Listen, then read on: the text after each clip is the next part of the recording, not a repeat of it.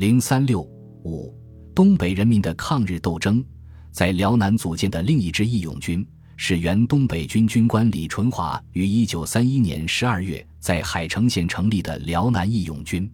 一九三二年六月。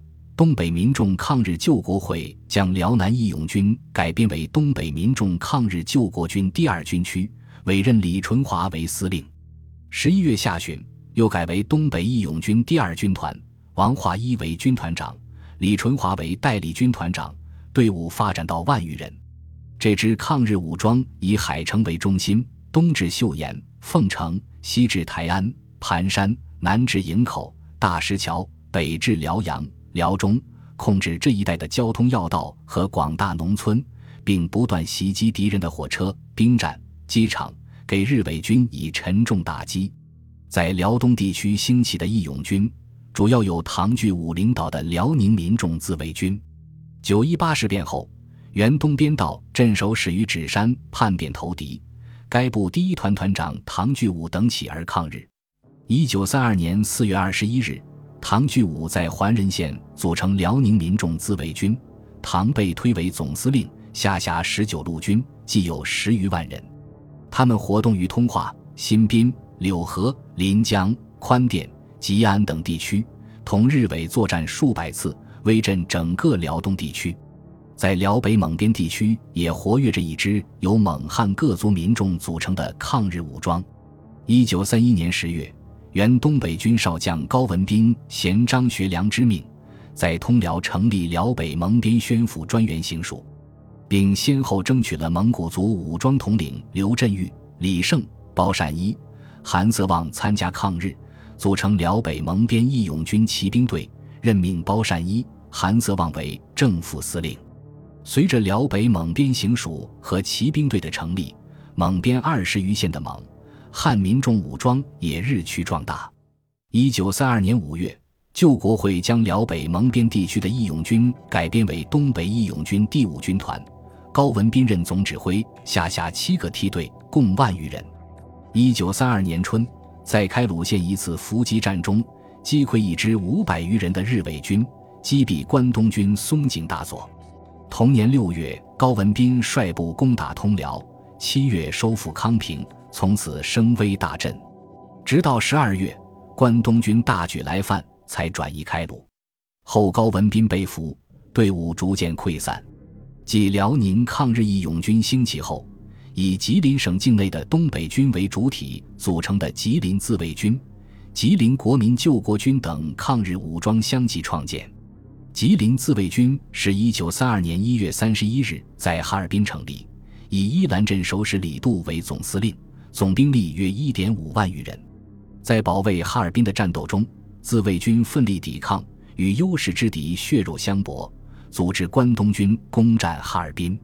哈尔滨保卫战后，自卫军分为两路，一路由李杜、丁超、邢占清率领，仍称自卫军，退守以伊兰为中心的吉东一带；一路由冯占海统帅，于一九三二年六月改名吉林省抗日义勇军。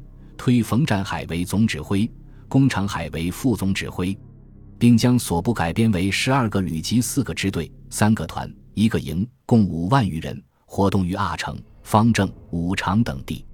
两支义勇军机动灵活的作战，不断打击敌人。六月，救国军攻占哈市南面重镇阿城；七月，占领舒兰县城；九月，攻打吉林，终因守敌顽抗。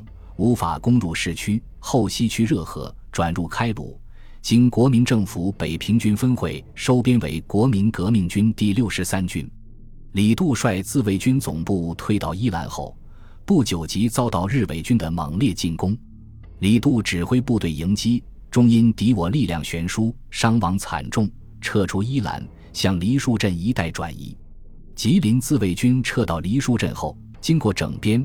形成以梨树镇为中心的抗日基地，控制了木林、宁安、密山、伯利等八个县的全境，力量虽有很大削弱，但仍然威胁着日伪对吉林的统治。同年秋后，日伪军集结重兵讨伐自卫军。九月下旬，日伪军首先攻击驻伯利县的抗日自卫军徐国光旅。十二月下旬。敌又增调兵力，分三路向松花江下游地区的自卫军发起总攻。自卫军奋力抵抗，但无力长期坚守。李杜遂率部向密山转移。一九三三年一月五日，敌攻占梨树镇，六日夜侵占密山县城。九日，进抵宝清县城，利诱丁超投降。同日，李杜率部三千余人，在虎林地区过乌苏里江。退入苏联境内，自卫军余部则转移到牡丹江西岸，潜伏在苇河、延寿等地区活动。吉林省境内的抗日义勇军，除李杜、冯占海部外，还有王德林在吉东一带组织的吉林国民救国军。王德林原为东北军第二十七旅第六七六团第三营营长。九一八事变后，分于关东军入侵与西洽，吉星投敌，开始酝酿抗日。于一九三二年二月八日宣布起义，成立吉林国民救国军。王德林任总指挥，中共党员李延禄、周保中先后担任救国军将领。不到半年时间，救国军发展到数万之众，以宁安为中心，在吉东地区坚持反日斗争。十一月后，屡遭打击的关东军陆续增派兵力，对救国军发动大规模进剿。王德林率部分队伍转入苏联境内，余部经周保中、李延禄的整顿与改编，组成东北抗日救国游击军，继续坚持抗日斗争。黑龙江抗日义勇军的兴起晚于辽、吉两省，但在整个东北的义勇军抗日历史上占有十分重要的地位。在黑龙江，首接抗日义旗的是守卫嫩江桥的东北军官兵。一九三一年十一月，嫩江桥大战时，马占山下令黑龙江省各县编组民团，以支持长期抗日。马占山率部退守克山以后，拜泉、青冈、绥化等十余县的民团分起援马，其他各县义民团分起，胡匪亦多接一旗，请马收编。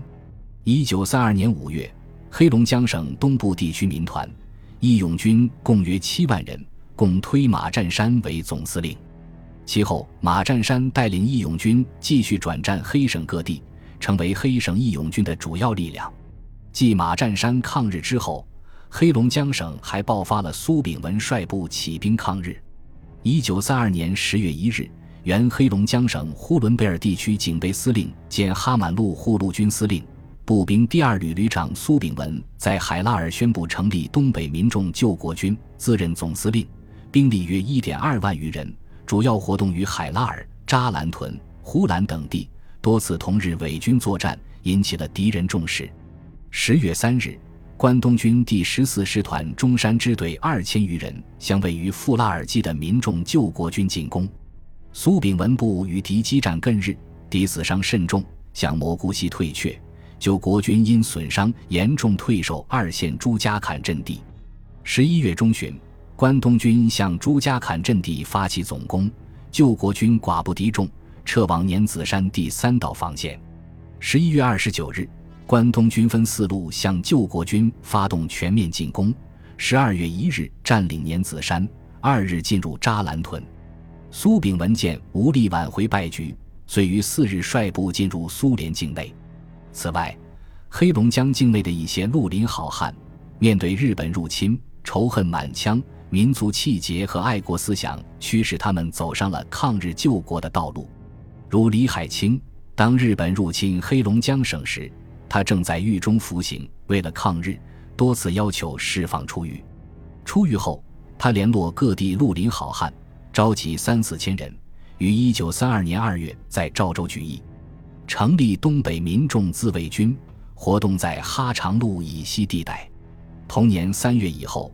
该部一度南下，十五日攻克扶余，二十八日攻占农安，兵临长春近郊，致使伪都的日伪统治者惊恐异常。后复活动在赵州、安达、青冈等地，经常与马占山部联合抗敌。一九三二年四月，又被改编为马步步兵第四团和骑兵第二团，兵力达二万人以上。五月下旬。关东军松平支队开往肇东进攻李海清部主力，两军发生激战，李钦林前线指挥腰部被炸伤。二十六日，李率部退出肇东，至丰乐镇一带休整。东北抗日义勇军是保卫民族独立而战的民众抗日武装，它从1931年10月兴起，经过1932年的全盛时期，曾发展到30万人以上。到1933年初，大部分失败瓦解。东北义勇军的受挫，其原因是多方面的。客观原因是敌我军事力量对比悬殊，国民党蒋介石坚持推行不抵抗政策，对东北人民的抗日斗争。不仅不援助，反而千方百计加以阻挠，使抗日义勇军孤军无援，陷入困境。其主观原因是东北抗日义勇军缺乏正确的政治领导和统一的军事指挥，未能充分依靠广大人民群众。东北抗日义勇军虽然遭受到挫折和失败，但在中国抗日战争中的历史作用和积极意义是不能低估的。他以自己的英勇斗争谱写了抗战史上震撼中外的重要篇章。本集播放完毕，感谢您的收听，喜欢请订阅加关注，主页有更多精彩内容。